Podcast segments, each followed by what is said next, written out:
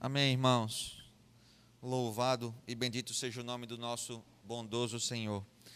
Nesse instante nós iremos orar mais uma vez, amados.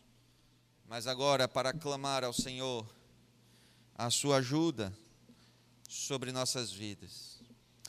Na fé que nós compartilhamos, nós cremos que Jesus Cristo ele é o único salvador dos pecadores e o único mediador entre Deus e os homens, o único capaz de nos salvar da nossa condição. E nessa fé, nós cremos que o Senhor cumpre tríplice ofício. Como mediador, ele ocupa três ofícios para a nossa salvação.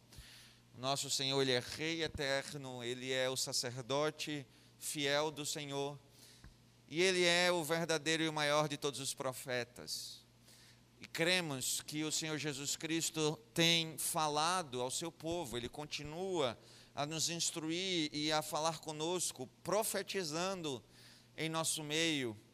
Ah, e cremos que ele faz isso através do seu Espírito, através do instrumento inspirado pelo Espírito, que é a palavra do Senhor que nós temos nas mãos, nas nossas Bíblias. Então, por isso que nós temos esse momento como momento central do culto, porque cremos que nesse momento nós estamos prontos para ouvir a, a voz de profecia vindo do próprio Senhor Jesus Cristo, não através de formas é, quase teatrais, mas sim pela compreensão que o Espírito Santo nos dá da palavra inspirada, da santa palavra do Senhor. Então, nesse momento, iremos orar, pedindo ao Senhor que prepare os nossos corações para poder ouvir justamente a voz e a instrução do nosso Senhor através da Sua palavra. Oremos juntos, irmãos. Meu Pai, Tu és bom e as Tuas misericórdias duram para sempre. Ó Deus, desde os nossos antepassados, nunca se viu e nunca se ouviu falar de um Deus que trabalha de forma tão maravilhosa pelo seu povo. Ó Deus, por aqueles que amas e que te amam pela tua graça. Ó Senhor, os nossos pais testemunharam das tuas maravilhas, e a nossa geração continua a testemunhar que o Senhor não mudou, continua sendo fiel, poderoso, santo, justo e bom, eterno é o nosso Deus. E amado Pai, nós cremos que o Senhor ainda está a falar com o seu povo, não a partir das imaginações humanas, mas sim, ó Deus, pelo poder do Espírito, mediante a proclamação fiel da tua santa palavra. É por isso, ó Deus, que nesse momento nossas Bíblias serão abertas, na expectativa que o Senhor esteja a falar conosco nessa noite. Por isso, ó Deus, clamamos, fala, fala conosco pela tua palavra. Ó Deus, e que o teu Espírito se compadeça da nossa condição. Ó Deus, por conta das nossas transgressões e dos nossos pecados. Ó Deus, não temos a mente e o coração perfeitos para ti, Senhor, e necessitamos do auxílio do teu Espírito, a fim de compreender as verdades da tua palavra que serão proclamadas na noite de hoje. Por isso, nos auxilia na nossa fraqueza, ó Pai, nos dá um entendimento que não temos, a fim de que possamos ser alimentados e instruídos pelo Senhor. E este teu servo, ó Deus, que aqui está diante de ti, tem misericórdia dele, Senhor, e se te aprouver, se o Senhor tiver misericórdia de mim pela tua graça, ó Deus, usa-me como mero instrumento das tuas mãos.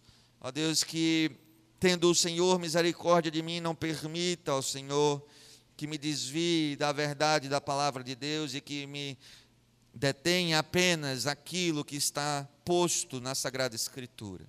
Ó Deus, que nesse momento, de fato, meus achismos e pensamentos fiquem de lado, para que teu povo possa ouvir da tua voz a partir da exposição fiel da tua palavra.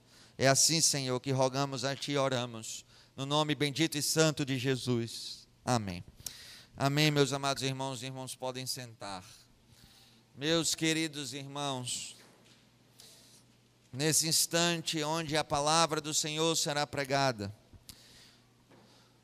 Nós terminamos é, a série de exposições que estávamos a fazer. A última foi em segunda aos Tessalonicenses. Ah, e temos exposto, irmãos, vários livros. Recentemente tivemos a oportunidade de estudar vários livros da Bíblia. E a partir de hoje iremos começar então a estudar um novo livro um novo livro, um novo livro da Bíblia será estudado por nós a partir do dia ou da noite de hoje. Ah, e estaremos estudando juntos, meus irmãos, o livro de Gênesis, do qual eu convido a todos a abrirem. Gênesis, no capítulo 1. Seguimos a leitura a partir do versículo 1 a estudar o livro de Gênesis. É muito provável, irmãos, que não iremos estudar todo o livro de Gênesis de uma única vez por conta do seu tamanho. Então, iremos provavelmente fazer ah, essa série de exposições em dois tempos: estudar metade do livro, parar, é, estudar um outro livro e depois retornar, a fim de que não passamos mais de anos estudando apenas este livro. Então, Gênesis, no capítulo 1, versículo 1 é, o texto de exposição dessa noite. Eu acredito que os irmãos já encontraram, até pela facilidade né, de, do texto, de achar. Então, assim diz a palavra do Senhor: No princípio, Deus criou os céus e a terra. A terra era sem forma e vazia, havia trevas sobre a face do abismo, e o Espírito de Deus se movia sobre as águas. Então disse, então Deus disse: haja luz, e houve luz. E Deus viu que a luz era boa, e fez separação entre a luz e as trevas. Deus chamou a luz dia, e chamou as trevas noite. Houve tarde e manhã, o primeiro dia. E Deus disse: haja um firmamento no meio das águas, e separação entre águas e águas. E Deus fez o firmamento e a separação entre as águas debaixo do firmamento e as águas acima do firmamento. E assim aconteceu. E Deus chamou ao firmamento os céus. Houve tarde e manhã o segundo dia. E disse Deus: ajuntem-se as águas debaixo dos céus num só lugar, e apareça a porção seca. E assim aconteceu. Deus chamou a porção seca terra, e ao ajuntamento de águas chamou mares. E Deus viu que isso era bom. E disse Deus: que a terra produza relva, ervas que deem semente e árvores frutíferas que deem frutos segundo a sua espécie, cuja semente esteja no fruto sobre a terra. E assim aconteceu. E a terra produziu relva, ervas que davam semente segundo a sua espécie, e árvores que davam frutos, ah, cuja semente estava nele, conforme a sua espécie. E Deus viu que isso era bom. Houve tarde e manhã o terceiro dia. E Deus disse que haja luzeiros no firmamento dos céus, para fazerem separação entre o dia e a noite, e sejam eles para sinais, para estações, para dias e anos, e sirvam de luzeiros no firmamento dos céus para iluminar a terra. E assim aconteceu. Deus fez os dois grandes luzeiros, o maior para governar o dia e o menor para governar a noite. E fez também as estrelas e os colocou no firmamento dos céus para iluminarem a terra, para governarem o dia e a noite, e fazerem separação entre a luz e as trevas. E Deus viu que isso era bom. Houve tarde e manhã o quarto dia. E Deus disse que as águas sejam povoadas de enxames de seres vivos, e as aves voem sobre a terra, sob o firmamento dos céus. Assim Deus criou as grandes criaturas marinhas e todos os seres vivos que se movem, os quais povoam as águas segundo as suas espécies, e todas as aves segundo as suas espécies. E Deus viu que isso era bom. E Deus os abençoou, dizendo: Sejam fecundos, multipliquem-se e encham as águas dos mares, e na terra se multipliquem as aves. Houve tarde e manhã, o quinto dia. E Deus disse que a terra produza seres vivos conforme a sua espécie, animais domésticos, animais que rastejam e animais selvagens, segundo a sua espécie. E assim aconteceu. E Deus fez os animais selvagens segundo a sua espécie, e os animais domésticos conforme a sua espécie, e todos os animais que rastejam sobre a terra segundo a sua espécie. E Deus viu que isso era bom. E Deus disse: façamos o ser humano à nossa imagem, conforme a nossa semelhança. Tenha ele domínio sobre os peixes do mar sobre as aves do céu, sobre os animais domésticos, sobre toda a terra e sobre todos os animais que rastejam pela terra. Assim Deus criou o ser humano à sua imagem. A imagem de Deus o criou, homem e mulher os criou. E Deus os abençoou e lhes disse: Sejam fecundos, multipliquem-se, encham a terra e sujeitem-na tenham domínio sobre os peixes do mar, sobre as aves dos céus e sobre todo animal que rasteja pela terra. E Deus disse ainda: Eis que lhes tenho dado todas as ervas que dão semente e se acham na, na, superfície de toda a terra, e todas as árvores em que há fruto que dê semente. Isso servirá de alimento para vocês. E para todos os animais da terra, todas as aves do céu e todos os animais que rastejam sobre a terra, em que há fôlego de vida, toda erva verde lhes servirá de alimento. E assim aconteceu. Deus viu tudo o que havia feito, e eis que era muito bom. Houve tarde e manhã, o sexto dia. Assim, pois, foram acabados o céu, os céus e a terra, e tudo o que neles há. E havendo Deus terminado no sétimo dia a sua obra que tinha feito, descansou neste dia de toda a obra que tinha feito. E Deus abençoou o sétimo dia e o santificou, porque nele descansou de toda a obra que, como Criador, tinha feito. Que Deus, meus amados irmãos, aplique esta santa palavra aos nossos corações. Aqui está, meus irmãos, diante de nós, o texto da palavra de Deus de Gênesis em, no capítulo 1.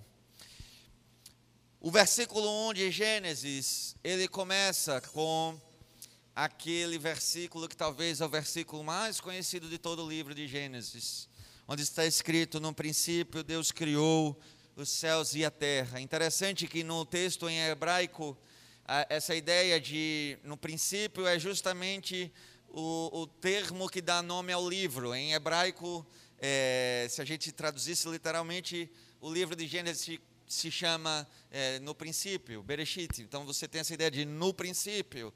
Ah, é o livro dos princípios.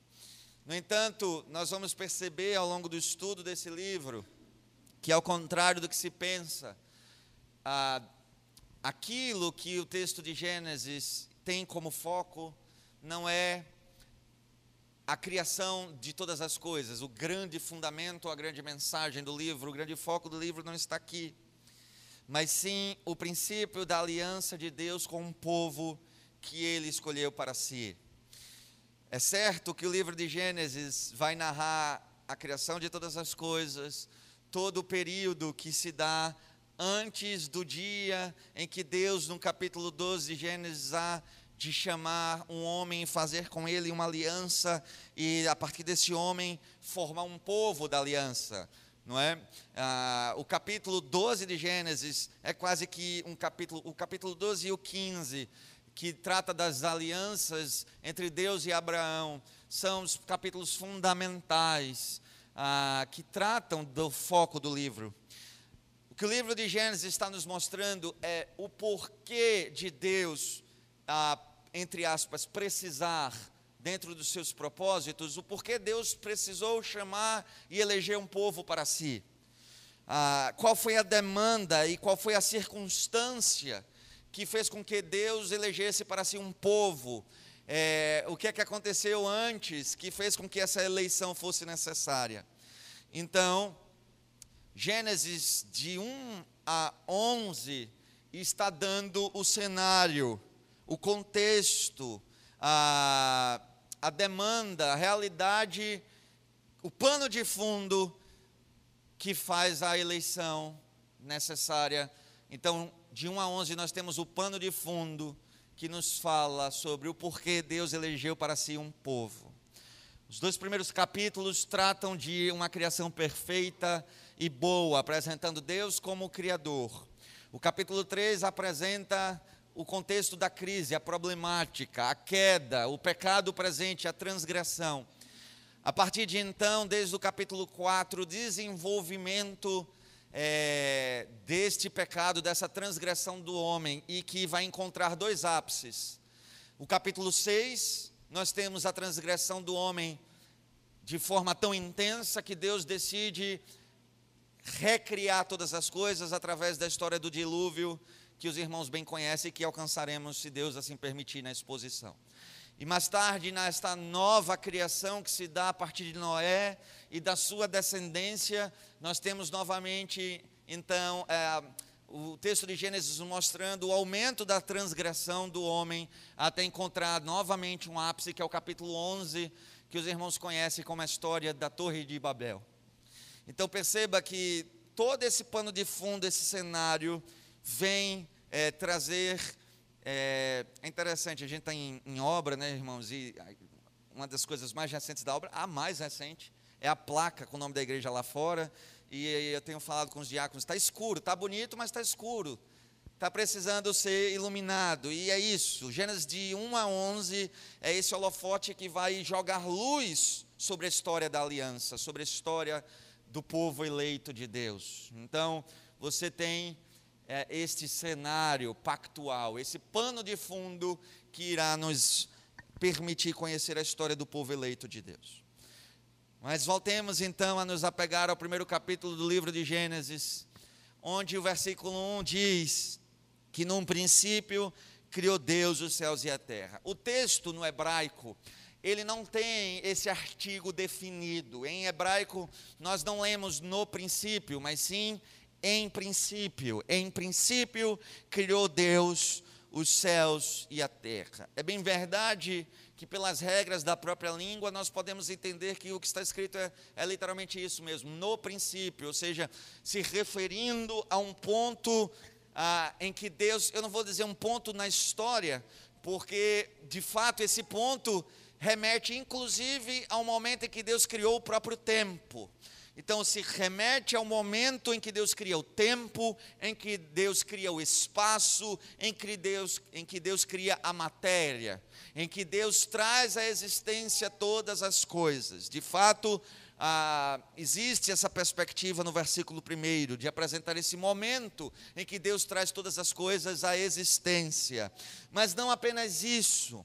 Eu acredito piamente que não é uma referência apenas cronológica, mas o fato de estar posto em princípio tem a ver com um princípio fundante. Israel aprendeu a crer em Deus não apenas como Deus libertador que o tirou da terra do Egito, que os tirou da terra do Egito, mas Israel aprendeu a crer e adorar e amar o Deus que é Senhor e Criador de todas as coisas. Ou seja, o versículo 1 apresenta um princípio teológico em princípio, Deus é o Criador. Este é um fundamento do nosso relacionamento com Ele. Isto é um fundamento da nossa fé. Nós não somos como os pagãos que creem em forças da natureza, diversas forças que se responsabilizaram de alguma forma, estão relacionadas à existência de várias coisas distintas na, na criação. Não, nós cremos em um Deus que é um Deus pré-existente, um Deus eterno e que apenas Ele sempre existiu, apenas Ele é eterno e todas as outras coisas não o são. E, e, por não serem eternas, todas as outras coisas não têm em si mesmo a sua existência, mas receberam de Deus a sua existência.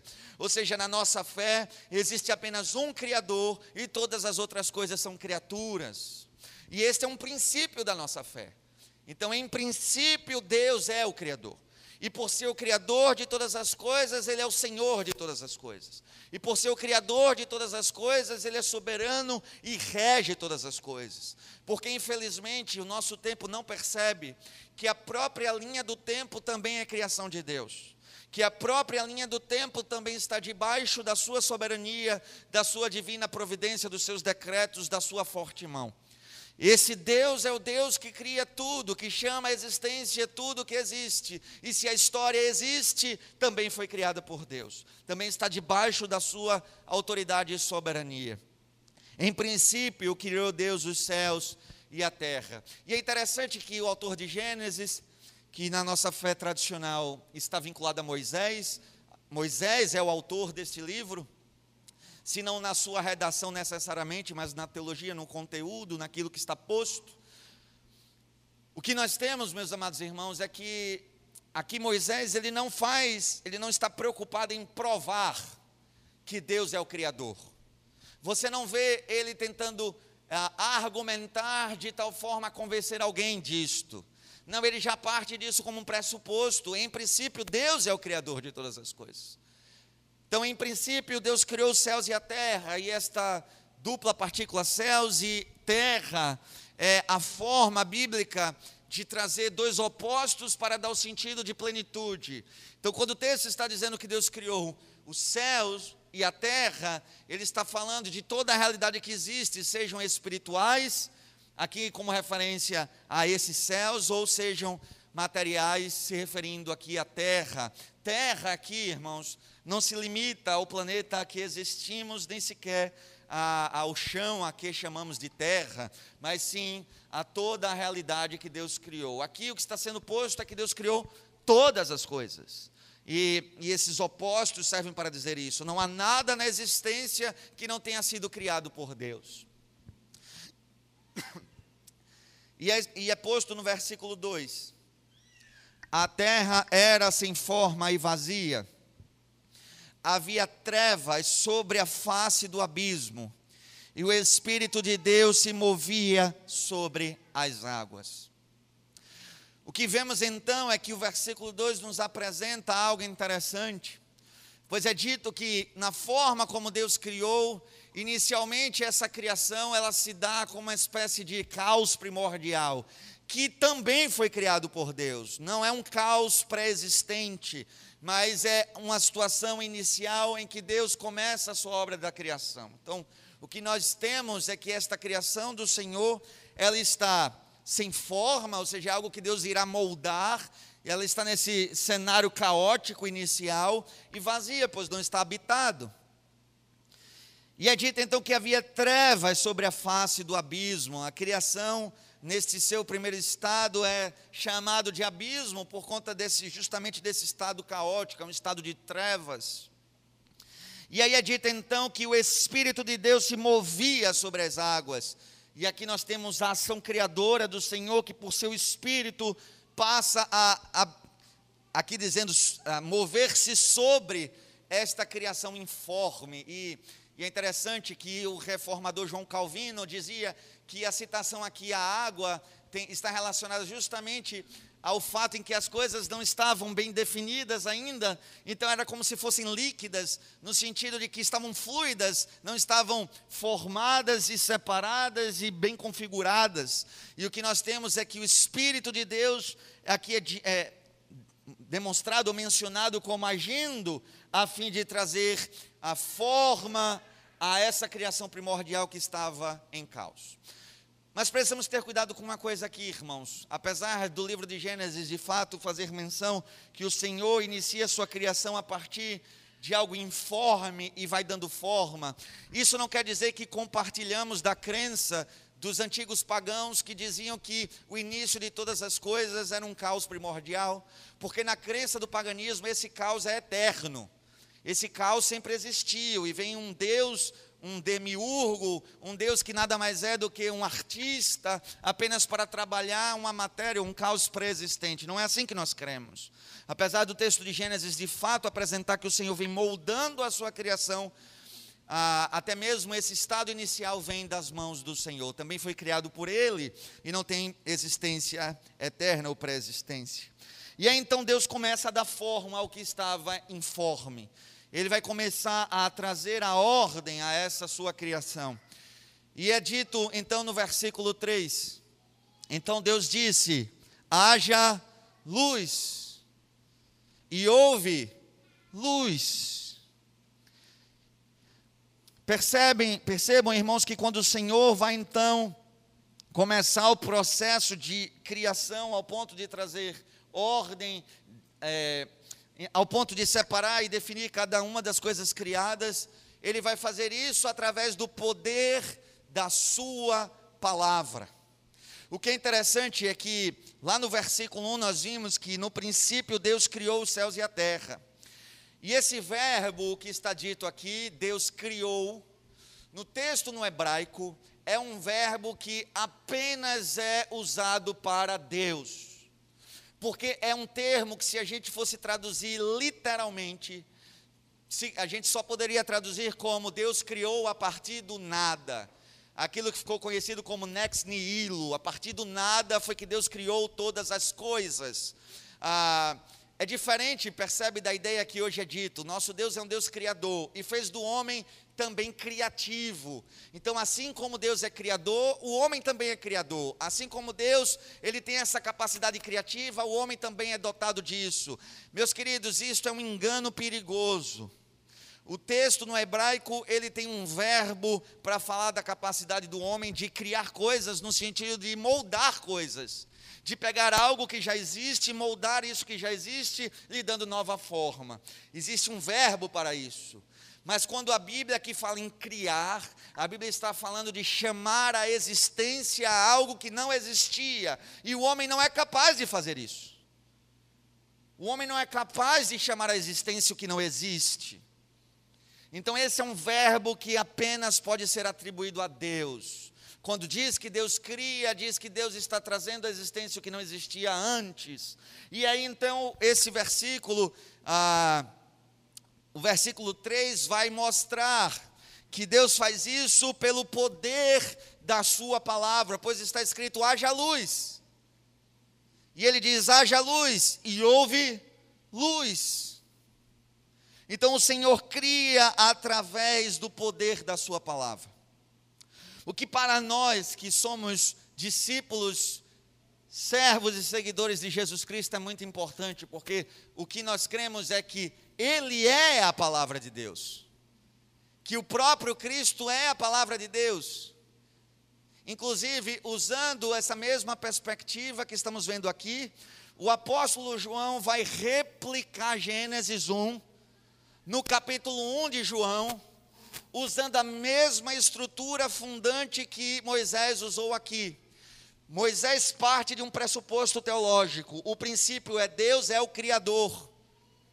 Mais tarde, o apóstolo João usa a mesma estrutura para nos dar um novo princípio teológico. Basta que os irmãos abram João no capítulo 1, versículo 1, e a mesma estrutura de Gênesis é repetida, pois está escrito: no princípio era o Verbo, e o Verbo estava com Deus, e o Verbo era Deus.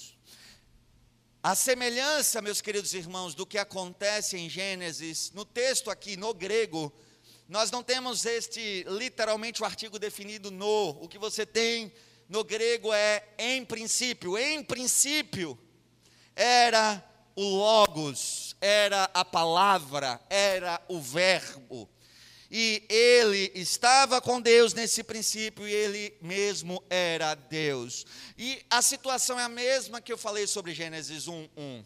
Aqui você tem um aspecto ah, de referência a um lugar na história, que antes das coisas existirem, você já tem o Logos divino, a palavra de Deus, aquele que nós conhecemos como Deus Filho e que veio a ser conhecido na história como Jesus, o Cristo do Senhor. Ou seja, João parte de um princípio teológico e esse princípio é que Jesus é Ele mesmo Deus, Ele mesmo é preexistente. Esse Cristo que veio e se fez homem que foi conhecido, Ele estava com Deus e Ele mesmo era Deus antes do que todas as coisas existissem, pois isso se dá no princípio. Mas perceba que também é um princípio teológico, é um fundamento. O apóstolo João está partindo desse princípio para apresentar a sua teologia, a teologia de que Jesus é homem, verdadeiramente homem, homem conhecido e nascido de mulher, mas que ao mesmo tempo ele é o Logos divino, ele é a palavra que se fez carne, ele é divino, é sendo ele o próprio Deus. Então percebe que a antiga aliança parte do pressuposto de que Deus é o Criador. E a nova aliança parte do pressuposto que esse Deus Criador, Ele criou todas as coisas pelo poder da Sua palavra, e essa palavra se fez carne. E nós conhecemos essa palavra na pessoa de Jesus Cristo, sendo Ele próprio Deus, apesar de ser plenamente homem. E quando então nos é ensinado pelo apóstolo João aqui, que no princípio era a palavra, e a palavra estava com Deus, e a palavra era Deus. João nos lembra logo em seguida que ele estava no princípio com Deus, e veja o que está posto no versículo 3: Todas as coisas foram feitas por ele, e sem ele nada do que foi feito se fez. Por quê, meus irmãos? Porque quando nós olhamos para Gênesis no capítulo 1, exatamente no versículo 3 que estamos, nós vemos que Deus criou todas as coisas pelo poder da Sua palavra. E Cristo, o Senhor, Ele é a palavra de Deus. Por isso, quando aprendemos que Deus criou todas as coisas pelo poder da palavra, e aprendemos que Cristo é a palavra de Deus, nós vemos que Deus criou todas as coisas pelo poder de Cristo Jesus. E isso, irmãos, é algo, eu vou dizer, que beira o absurdo. No sentido de é muito louco para imaginar isso.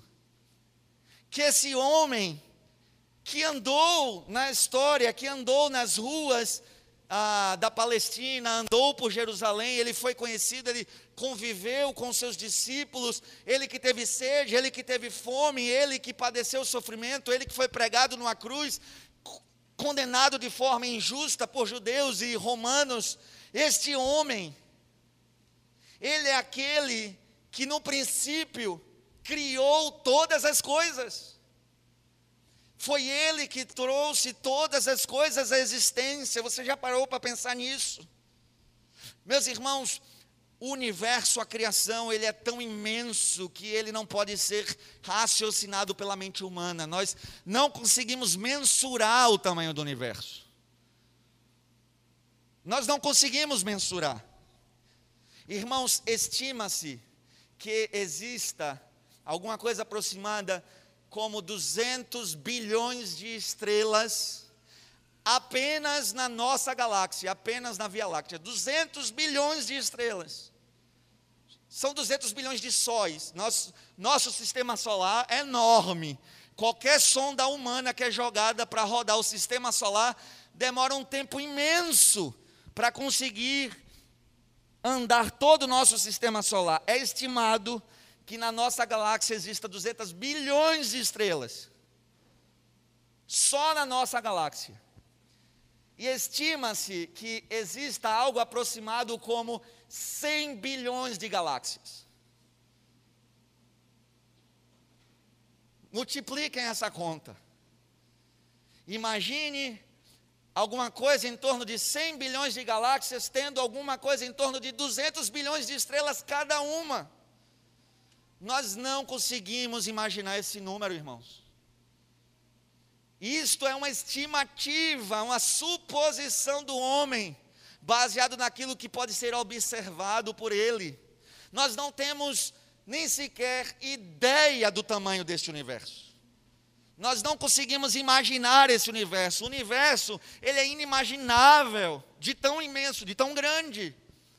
Agora pensem que aquele que trouxe todas essas coisas à existência, ele um dia se fez homem. E ele foi perseguido, ele foi torturado, ele foi maltratado, ele passou as dificuldades e as limitações de um ser humano e ele morreu em favor de cada um de nós. Pendurado numa cruz e ressurreto ao terceiro dia para nos trazer a salvação que Deus planejou para nós. Quando eu olho então para Gênesis capítulo 1, no versículo 3, a minha mente ela entra no estado, usando linguagem contemporânea, ela buga.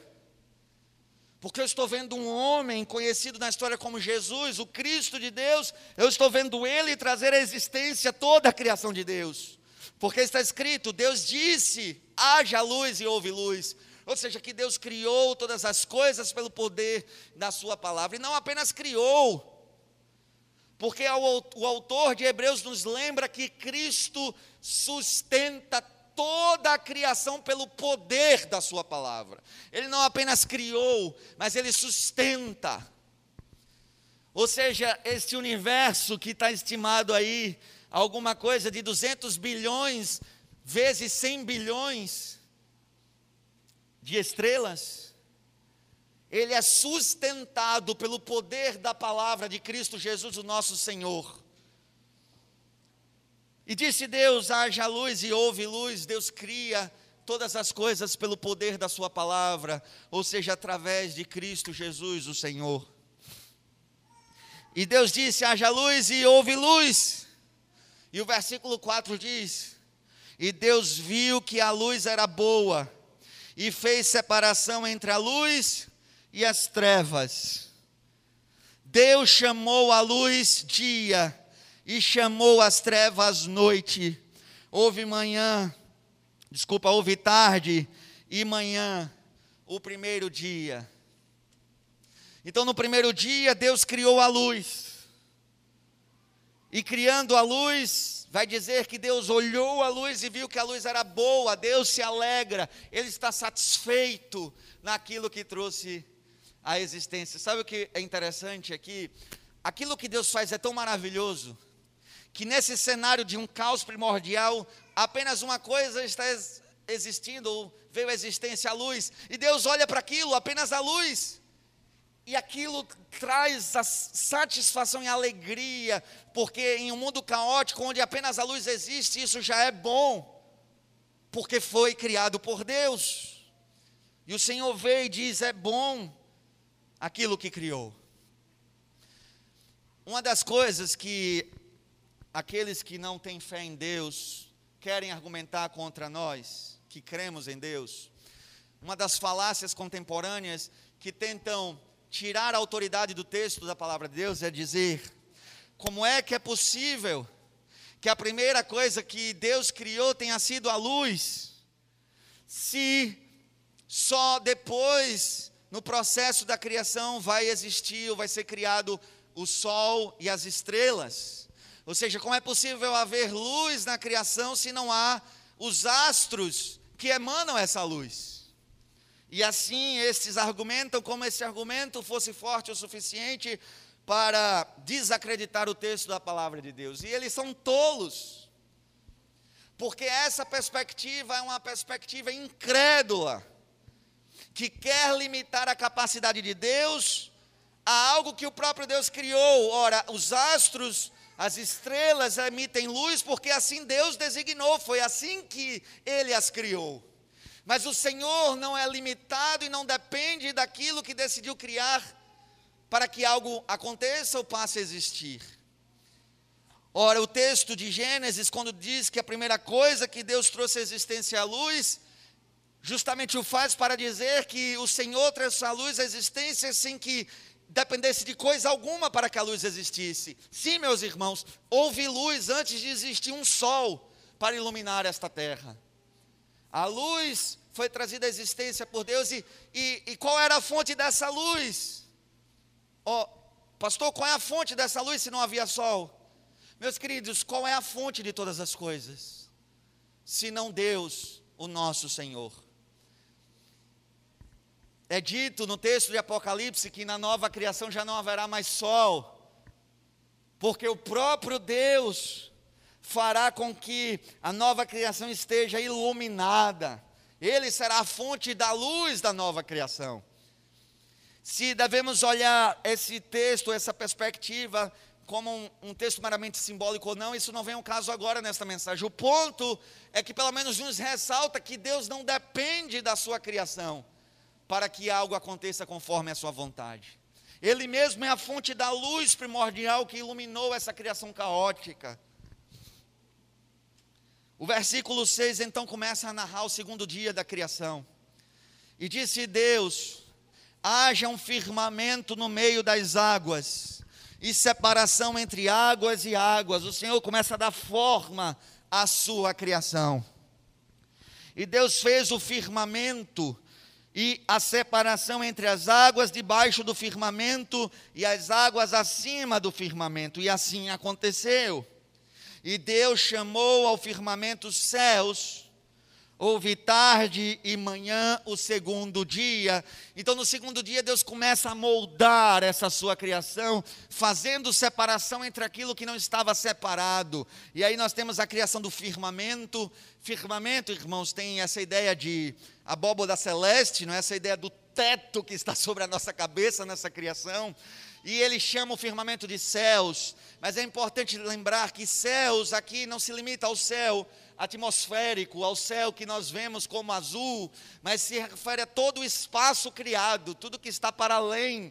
Então Deus cria toda essa realidade do espaço e daquilo que está acima né, da, do firmamento e faz separação também do que está embaixo. O Senhor está moldando todas as coisas. E assim termina o segundo dia. Pastor, por que é que o dia aí é contado de maneira errada? Ele não diz houve manhã e houve tarde e se deu o dia. Ele se diz houve tarde e houve manhã e aí, aí se deu o dia. Meus irmãos, na cultura judaica, na Bíblia, isso é uma informação importante para se entender a contar dias na Bíblia. O dia começa no pôr do sol. Quando o sol se põe, se termina um dia e um novo dia está a começar. Então a forma de olhar e perceber o dia é, é, é, diferente da nossa, e é por isso que você vai ver que no dia da crucificação de Jesus, eles estão apressados para que aqueles que estão nas cruzes morram logo, porque o dia da Páscoa estava para começar. Mas é de tarde, né? Está tá, tá caindo a tarde, como assim o dia da Páscoa está para começar? Por causa da forma como eles entendem ah, o início e o fim de um dia, e é por isso que Moisés usa essa estrutura, tarde e manhã. E então entra o terceiro dia, versículo 9. E Deus disse: Ajuntem-se as águas debaixo dos céus num só lugar, e apareçam a porção seca, e assim aconteceu. Deus chamou a porção seca de terra, e ao ajuntamento de água chamou de mares, e Deus viu que isso era bom. Então ele vai criar os continentes, ele vai criar os mares, as coisas estão tomando forma, e isso tudo agrada o coração de Deus. O versículo 11 diz: E Deus disse: que a terra produza relva, ervas que deem semente e árvores frutíferas que deem fruto segundo a sua espécie, cuja semente esteja no fruto sobre a terra. Algo interessante acontece nesse dia da criação. Porque além de criar diretamente alguma coisa, ou seja, Deus cria a vegetação, Ele agora vai dotar a vegetação, ou seja, a sua criação, com a capacidade de ela mesma se reproduzir. Ele cria árvores que têm frutos, que têm sementes que irão se reproduzir conforme a sua espécie. Então Deus está criando nova vegetação a partir de algo que criou antes. Na ideia, todas as árvores que irão existir a partir dessas sementes também são criação de Deus. Porque quem criou a semente que deu origem às demais foi o próprio Deus. Então Deus cria agora, não apenas de forma imediata, mas de forma mediada, a longo prazo. Tudo que vier a existir com vida será criado por Deus a partir desse processo. E é algo bastante interessante. E aí então é dito, versículo 12: E a terra produziu relva, ervas que davam semente segundo a sua espécie, e árvores que davam fruto, cuja semente estava nele, conforme a sua espécie. E Deus viu que isso era bom. Houve tarde e manhã, o terceiro dia. Versículo 14, quarto dia da criação. E Deus disse que haja luzeiros no firmamento dos céus, para fazerem separação entre o dia e a noite e sejam eles para sinais, para estações, para dias e anos, e sirvam de luzeiros no firmamento dos céus para iluminar a terra, e assim aconteceu. Deus fez dois grandes luzeiros, o maior para governar o dia e o menor para governar a noite, e fez também as estrelas e os colocou no firmamento dos céus para iluminarem a terra para governarem o dia e a noite e fazerem separação entre a luz e as trevas. E Deus viu que isso era bom. Houve tarde e manhã o quarto dia. No quarto dia, finalmente, então, Deus cria os astros que haverão de governar, e é o momento em que Deus deixa de iluminar a criação de forma pessoal, vamos dizer assim, Ele mesmo, e cria os meios pelas quais haveria luz na sua criação. Isso se dá no quarto dia. O quinto dia, versículo 20. E Deus disse que as águas sejam povoadas de enxames de seres vivos, e as aves voem sobre a terra, sob o firmamento dos céus. Assim Deus criou as grandes criaturas marinhas e todos os seres vivos que se movem, os quais povoam as águas, segundo as suas espécies, e todas as aves segundo as suas espécies, e Deus viu que isso era bom. Meus queridos irmãos, algumas menções são importantes aqui. Primeiro, perceba que a própria noção que a teoria da evolução dá é, é desmentida pela Escritura, porque, para a lógica evolutiva, os seres alados só viriam a existir depois dos seres terrestres. Não é assim que a criação é dita nas Escrituras. Primeiro, Deus cria os seres que habitam as águas e, as, e os que voam nos céus, para depois vir a criar os seres que habitam a terra. A ordem é distinta. Para aqueles que tentam unir essas duas perspectivas numa só, haverão de ter que abrir mão da narrativa das Escrituras, porque são narrativas incompatíveis. Aqui Deus cria os seres marinhos e os seres que voam, mas não existem seres a habitarem a terra. E isso é um ponto importante. Isso não quer dizer, irmãos, que o texto de Gênesis, de alguma forma, não mostre ah, que algum tipo de mudança possa vir a existir nos animais. É dito que é criado cada um a sua espécie. É necessário dizer que o termo hebraico que aqui está como espécie não é espécie no sentido biológico, que a biologia ah, designou. Espécie tem a ver com grupos de coisas, aqui grupos de seres. Então Deus criou grupos de seres. E, naturalmente, dentro desse grupo pode ter havido mudanças e modificações. É só você pensar num exemplo muito simples. Imagine o primeiro casal de, de cães que Deus criou, de cachorros que Deus criou. Eles, de, eles têm que ser de alguma raça, não é mesmo? E hoje você tem pug, pastor alemão, você tem chihuahua, você tem pit, que é a coisa mais braba que existe em toda a criação. Você tem todos os tipos de cães, de cachorros, e e ora, você não entra em crise com a ideia de que eles foram de alguma forma mudando, de tal forma que temos essa pluralidade. O problema é que nós queremos limitar esse espaço do que é permitido à palavra espécie da bi biologia da ciência atual. E você não pode fazer isso. A Bíblia não dá o limite ah, em que isso aconteceu, apenas diz que Deus criou grupos de animais e que esses grupos, obviamente, ah, ah, dentro desses grupos houve mudança, isso é óbvio, basta você observar. A própria observação prova e mostra isso. O que é importante é que a Bíblia não permite a ideia de que todos os seres vivos vão evoluir a partir de um único princípio de ser vivo, ou seja, um único ser vivo ou espécie de ser vivo que foi evoluindo até dar origem a todos os seres que existem. Isso não é bíblico. A Bíblia não permite essa ideia. O Senhor então criou grupos de animais, e é dito então que ele criou esses animais marinhos e os que voam. E o versículo 22 vai dizer: E Deus os abençoou, dizendo: Sejam fecundos, multipliquem-se, e encham as águas dos mares, e na terra se multipliquem as aves. Houve tarde e manhã, e se deu o quinto dia da criação. Mais uma vez, Deus faz aquilo que fez com a vegetação: capacitou sua criação ah, com a possibilidade de se reproduzir, e a ideia é que Deus haveria de criar, através desse processo, todos os seres que viriam depois. Finalmente chega o sexto dia da criação, o último dia para alguns da criação de formativa, isso é um erro. Mas então o versículo ah, 24 narra o sexto dia. E Deus disse que a terra produza seres vivos conforme a sua espécie. Então, depois de criar os animais que voam e os animais marinhos, agora Deus vai povoar a terra. E Deus disse que a terra produza seres vivos conforme a sua espécie, animais domésticos, animais que rastejam e animais selvagens segundo a sua espécie. E assim aconteceu.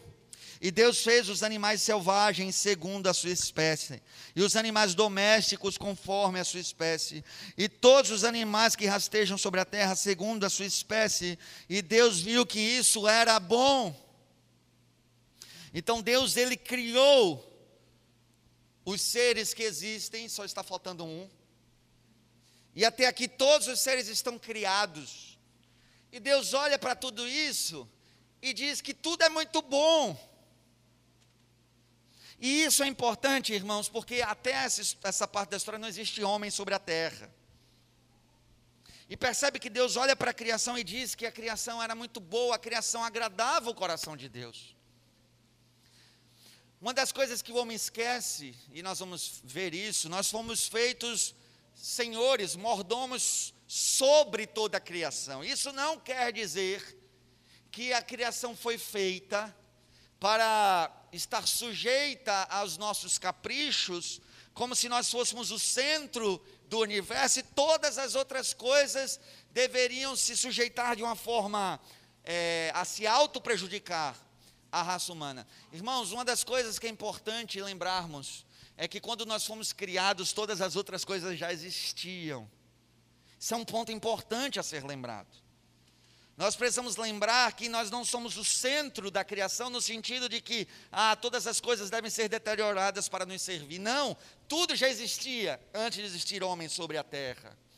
E vamos ser colocados aqui, vai ser narrado o texto, colocados para cuidar, cultivar, dominar no sentido de zelar pela criação de Deus e não destruir a criação de Deus. Ou seja, o homem deveria ter uma consciência, isso vai para além, irmãos, desse desta ecoconversa é, do, de, uma, de, uma, de um esquerdismo anticristão. Isso tem a ver com uma consciência de preservação daquilo que Deus criou e amou e disse que era bom. Os cristãos são acusados de, por conta de crerem que o homem é o centro da criação de Deus, em algum sentido a coroa da criação, isso é verdade, nós fizemos que com que na história o homem depredasse toda a criação, não cuidasse da criação. Há essa acusação histórica contra os cristãos. E talvez, irmãos, nós somos culpados de, de fato, é, tomarmos esse lugar de não preservar a criação de Deus. Nós deveríamos estar na vanguarda da proteção da criação do Senhor, pois está escrito que Deus tem prazer na sua criação. Quando a criação não é preservada, ela não é cuidada, nós estamos é, ferindo um princípio bíblico de que Deus tem prazer na sua criação. O Senhor ama aquilo que criou, Ele tem prazer na sua criação. Então não podemos tratar a criação com desprezo. Em certo momento, estava passeando com meus cachorros por aqui, aí, foi assim que eu descobri esse lugar, vocês sabem, mas uh, um dia eu fui para o lado oposto. E aí estava andando lá para o lado do Parque da Jaqueira, andando na beira do rio Capibaribe, tive uma visão muito linda de algumas de uma família de capivaras ali no rio à noite, não é uma coisa bem bonita. Só que uma cena de doer o coração, irmãos, porque a, a capivara mergulha, né, e ele sai fazendo aquelas bolinhas, aquele negócio bonitinho, e a capivara estava nadando e aquela margem de esgoto ficando para trás. E uma pena grande tomava conta do meu coração que os pobres dos animais estavam submersos em esgoto, porque habitavam um rio, habitam um rio que nós não preservamos e não cuidamos. Isso, irmãos, não é discurso, mais uma vez, de uma ideologia política, isto é consciência de zelo por aquilo que Deus criou. E é necessário que possamos, como igreja, começar a pensar nessas coisas. Essa agenda também é nossa, irmãos, como povo de Deus. Então Deus criou todas as coisas e é dito que Ele olha para a sua criação, Ele tem prazer na sua criação. E ainda no sexto dia, no versículo 26, então Deus vai criar aquilo que é a sua principal criação no mundo material. O versículo 26 está escrito: E disse Deus: Façamos o ser humano a nossa imagem, conforme a nossa semelhança. Tenha ele domínio sobre os peixes do mar, sobre as aves do céu, sobre os animais domésticos, sobre toda a terra e sobre todos os animais que rastejam pela terra. Assim Deus criou o ser humano a sua imagem, a imagem de Deus o criou. Meus queridos irmãos, Deus é espírito, está escrito, Deus é espírito. E por ser espírito, ele é invisível, incapaz de ser visto por olhos humanos, vamos dizer assim, pela capacidade física. Uma vez que Deus é invisível por ser espírito, Deus criou agora um ser diferente. Um ser que com a sua presença iria materializar essa existência de Deus. Esta é a ideia que está posta quando diz que Deus criou o homem à sua imagem, ou seja, para ser a sua a imagem, a sua representação na criação. Perceba, irmãos, que o cenário aqui é parecido com a ideia de um templo. A criação é um templo. E o que é que é comum no, nos templos dos pagãos, nos templos dos povos? Você tem ali a imagem da divindade a representação física da divindade, para que as pessoas cheguem ali e não olhem o vazio, apesar de que na nossa fé é o vazio que representa a glória e a presença de Deus. Mas isso é, é uma história para outro dia.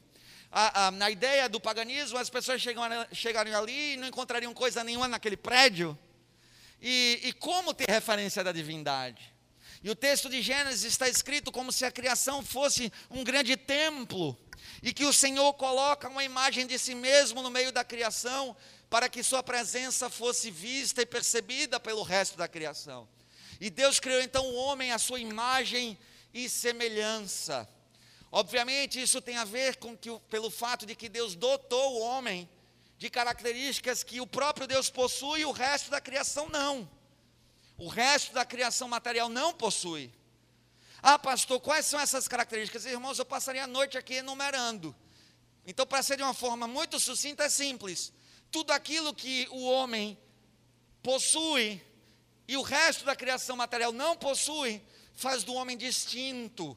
E essa distinção está vinculada ao fato do homem ser criado à imagem e semelhança de Deus, a sua capacidade de pensar, de se relacionar, a sua capacidade de criar, não no sentido de trazer a existência do nada, entre muitas outras coisas que estão relacionadas ao fato de sermos criados à imagem e semelhança de Deus. Então nós somos criados diferentes do restante da criação.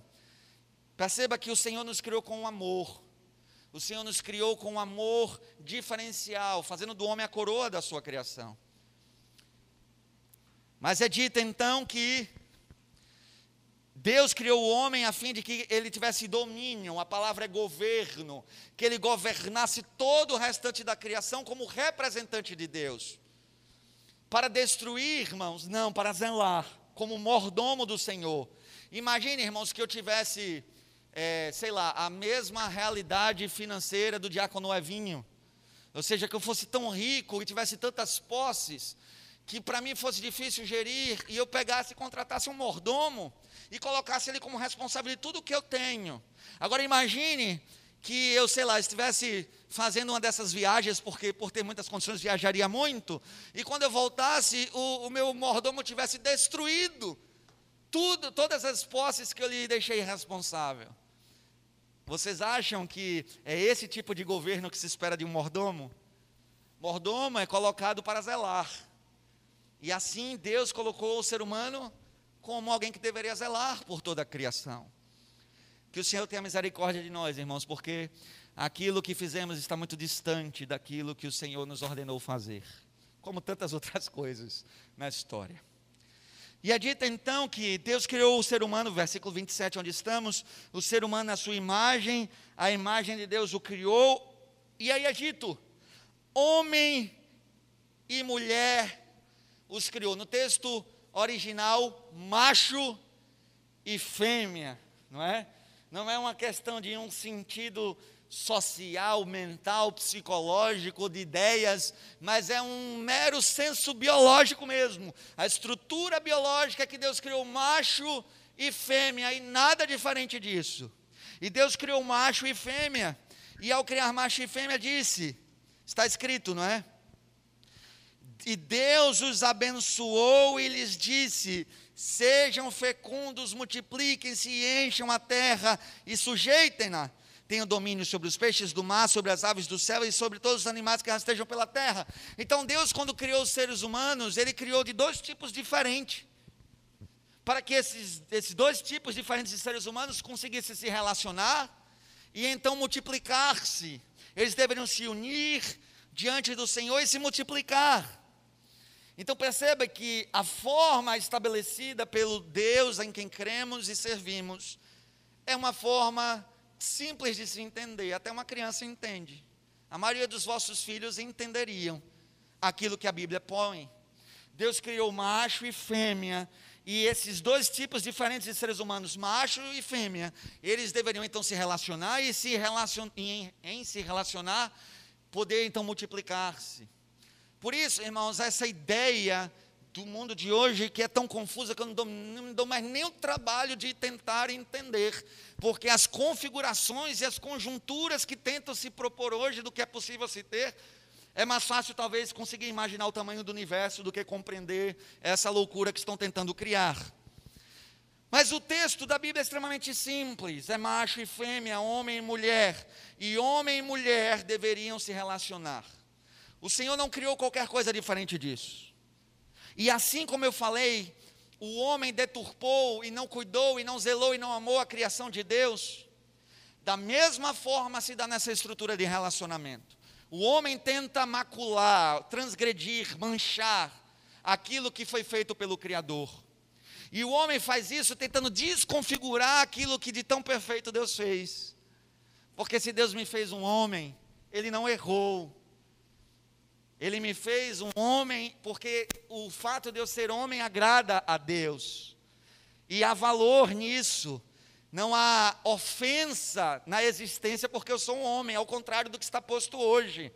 Eu, como homem, não devo ter vergonha de ser homem, não devo pedir desculpas por ser homem, não devo me efeminar tentando me aproximar do que as mulheres são, porque o ser homem nos nossos dias é mal por si só.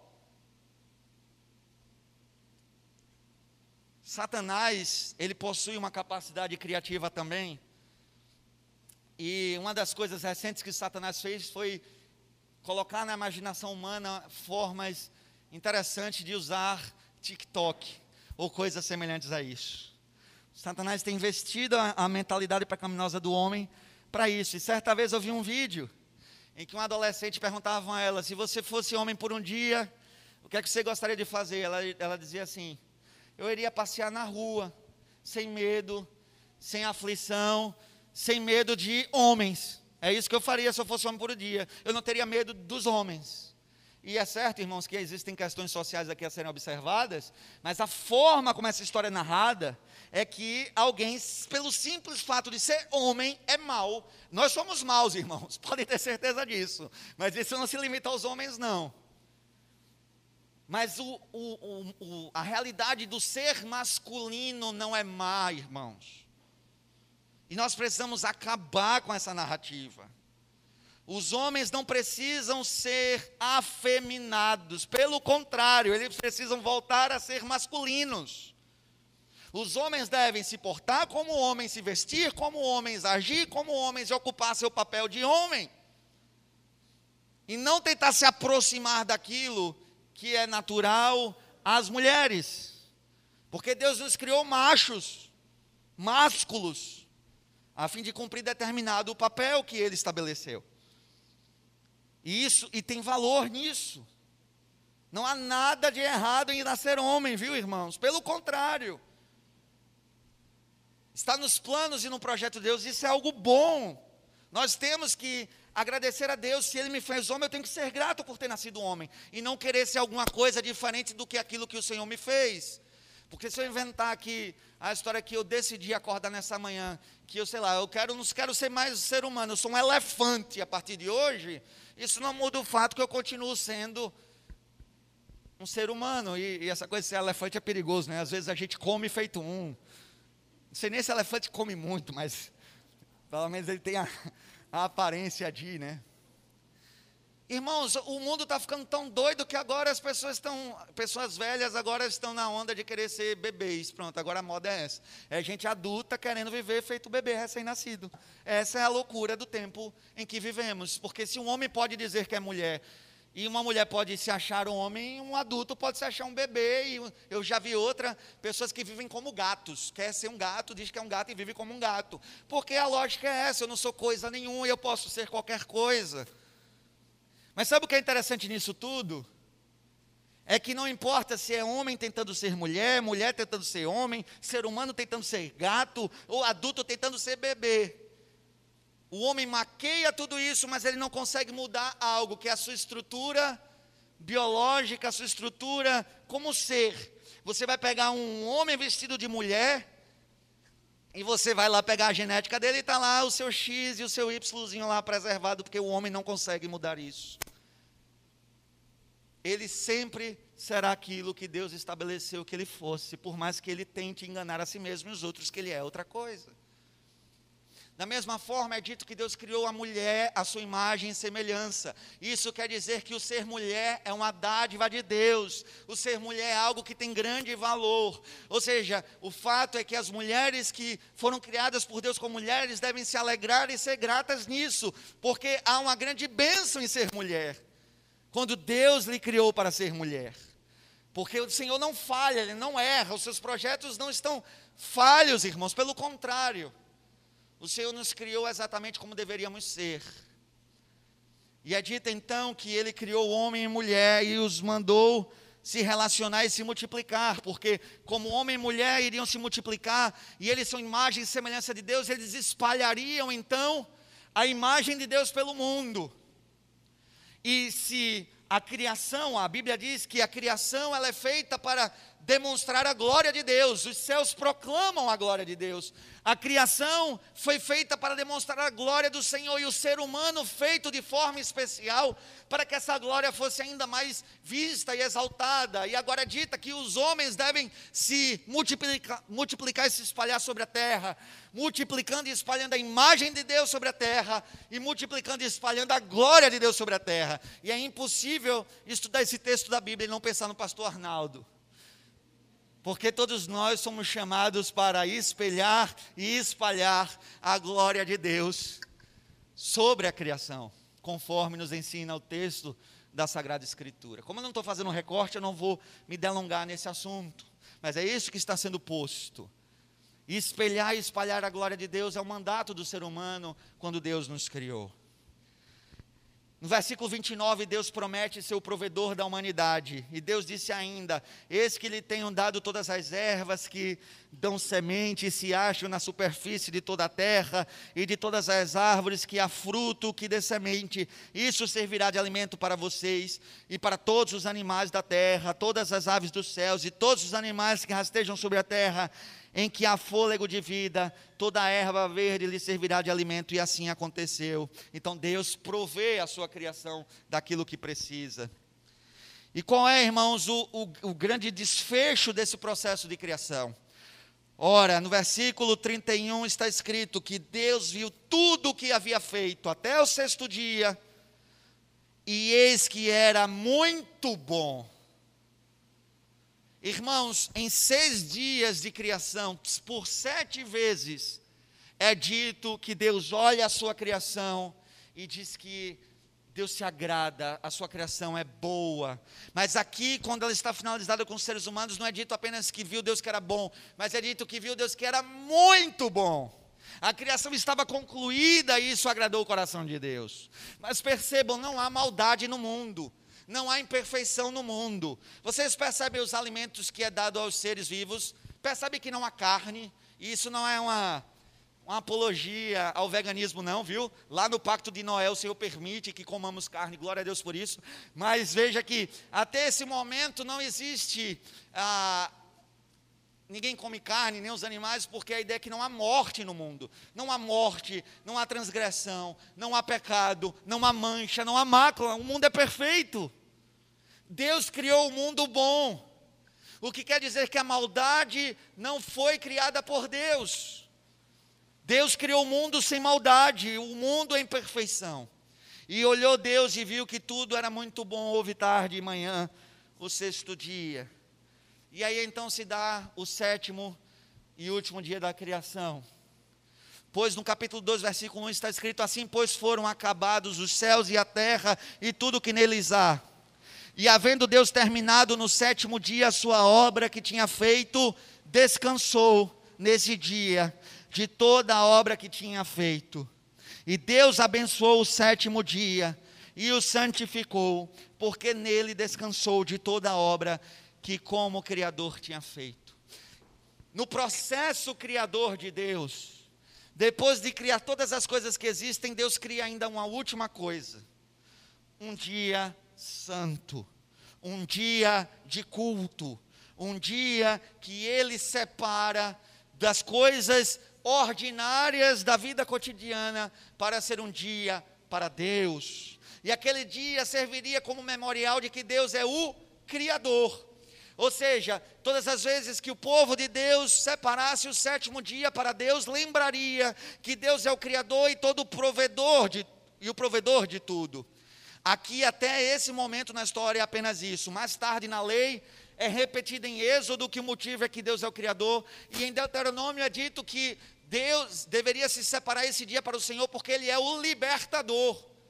Então, o dia, o sétimo dia seria o dia separado para Deus, porque era o dia em que lembrava que Deus é o Criador de tudo e o Salvador do seu povo, apontando para o dia em que Deus faria nova criação, em que Deus libertaria plenamente o seu povo. Então, o sábado da fé judaica era um grande memorial, olhando para o passado e apontando para o futuro olhando para a criação e olhando para a libertação do Egito, e apontando para o dia que a nova criação viria sobre a terra, e apontando para o dia da libertação do povo de Deus. E eu lhes digo, eu lhes pergunto na verdade, quando foi que a nova criação invadiu a história? E quando foi que finalmente nós fomos libertos da nossa transgressão? Através, irmãos, da morte e da ressurreição do nosso Senhor.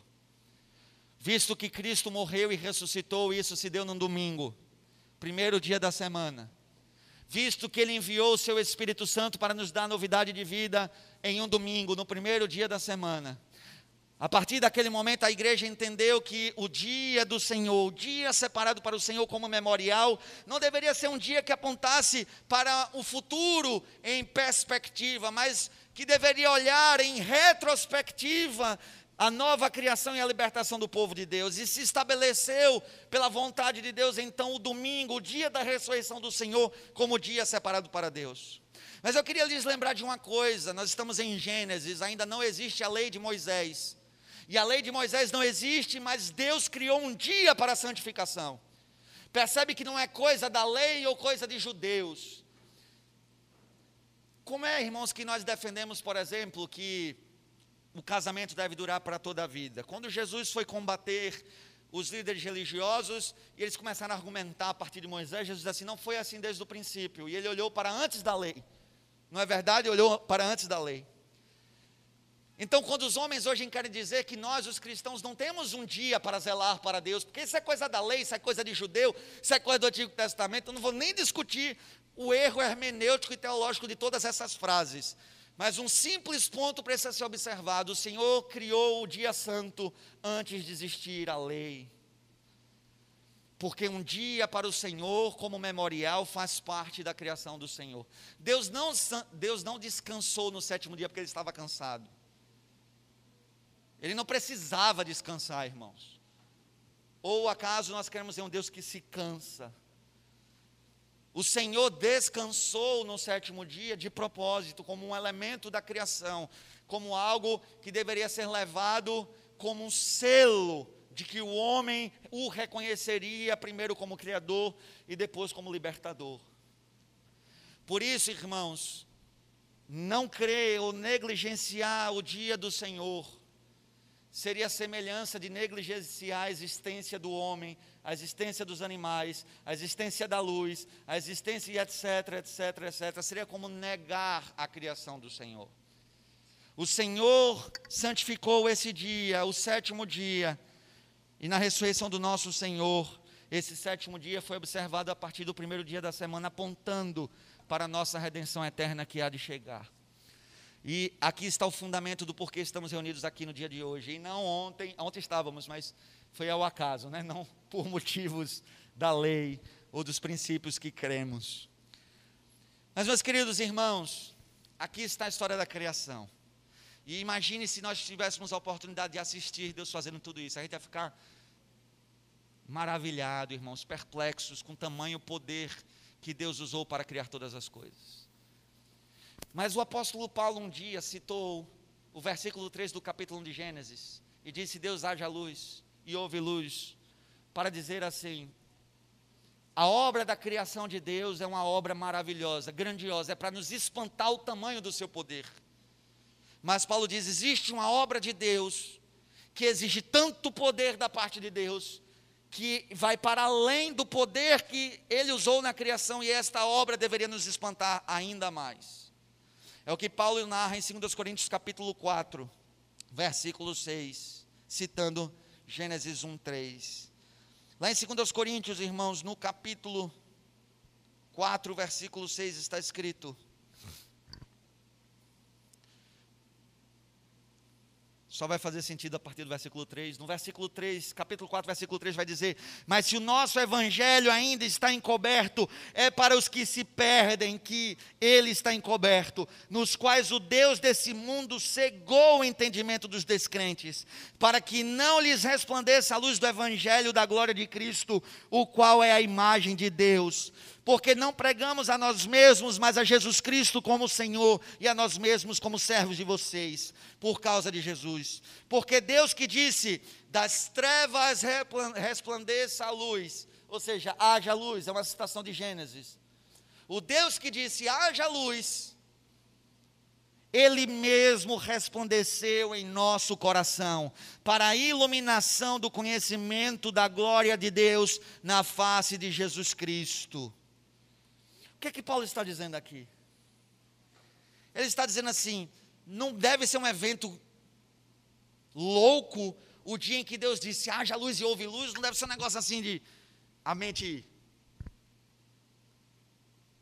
Deve ser algo assim espantoso o poder, poder contemplar o ato da criação de Deus.